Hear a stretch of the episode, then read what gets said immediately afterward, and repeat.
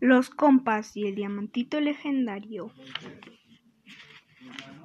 Introducción. La maldición del titán oscuro.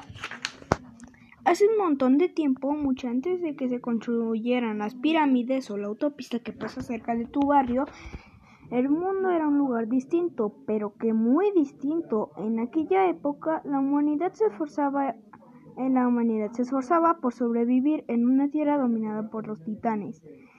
Estos eran seres maléficos, además de enormes, cuyo líder era el más malo de todos, el titán oscuro. Su aspecto era terrorífico, sobre todo sus ojos que resplandecían con tonos de color morado sobre las sombras que formaban su cuerpo, aunque el odio oscuro no le venía tanto de su aspecto como de sus malas intenciones. Violento y ambicioso, quería ser el dueño del planeta entero y para ello se apoyaba no solo en su ejército de titanes, sino también en todo tipo de bestias infernales y engendros. Un celo héroe mítico fue capaz de enfrentarse a la tiranía en un caballero llamado Kevin Willis. Era un tío muy guapo, así con su melanita rubia, su caballo blanco, su armadura reluciente y una gran espada pero sobre todo era valiente, un guerrero que combate tras combate fue derrotando a los titanes uno por uno. Es lógico, enfrentarse a, todo, a todos a la vez habría sido una locura, incluso para alguien tan fuerte y valiente como Kevin Willis. La lucha, sin embargo, se decidió en un último combate.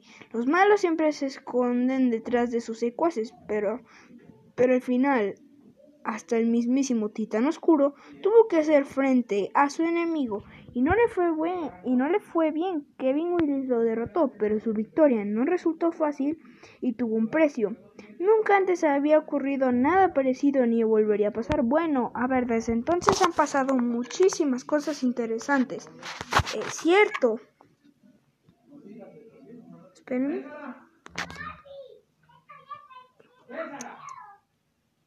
Es cierto, pero es que esta lucha fue espectacular, digna de un videojuego que todavía no se ha inventado. No decimos más, el enfrentamiento duró tres días y tres noches en los que ambos guerreros cruzaron sus espadas sin descanso.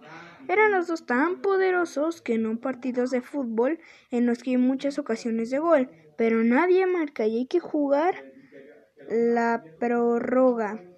Bueno, más o menos. Tanto el caballero como el titán, después de tanta lucha, acabaron agotados.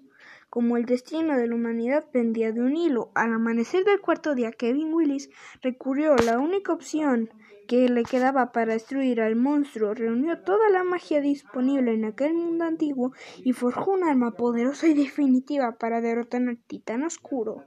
El caballero solo tuvo una oportunidad para usarla y no la desaprovechó. En el último choque, Kevin Willis logró herir de gravedad al titán oscuro y derrotarlo. Sin embargo, la suerte fue caprichosa como casi siempre. El titán, desprovisto de sus poderes, destruidos por la magia del alma, se vio obligado a retirarse del inframundo. Junto al resto de sus inmundas criaturas, escondido en un lugar remoto tras ser llamado portal de obsidiana, cayó en un sueño encantado que duraría miles de años hasta que las estrellas volvieran a situarse en una conjunción apropiada. Cuando eso ocurriera, el titán oscuro recuperaría su poder y volvería a la superficie para reconquistar la Tierra, siempre acompañado por supuesto de su por su ejército de alimañas de muñecas. Al menos de momento la humanidad había vencido derrotados a los titanes. Nuestra especie empezó a dominar el planeta y a construir la historia que conocemos.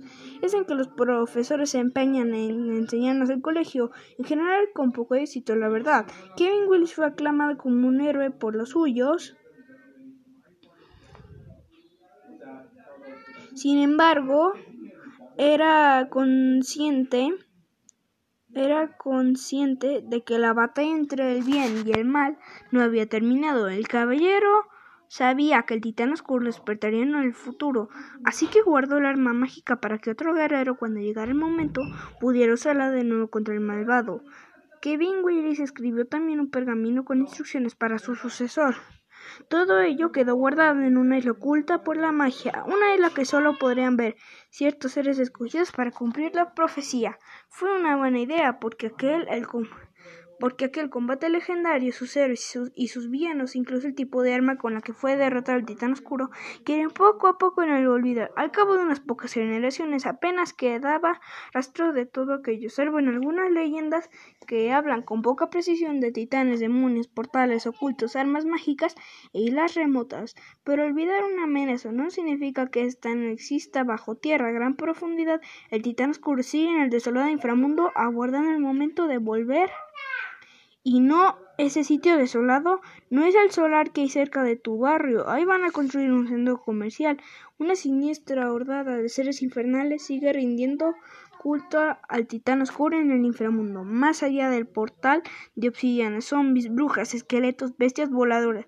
También hay quien afirma haber visto el lugar donde se celebró aquella antiquísima batalla que el alma ancestral existe, aunque no se sabe cuál es su aspecto, y que algún día el titán volverá a la Tierra para dominarla o ser destruido definitivamente, aunque nada de eso importa. Ya porque al fin y al cabo, ¿quién cree hoy en día en viejas leyendas y profecías?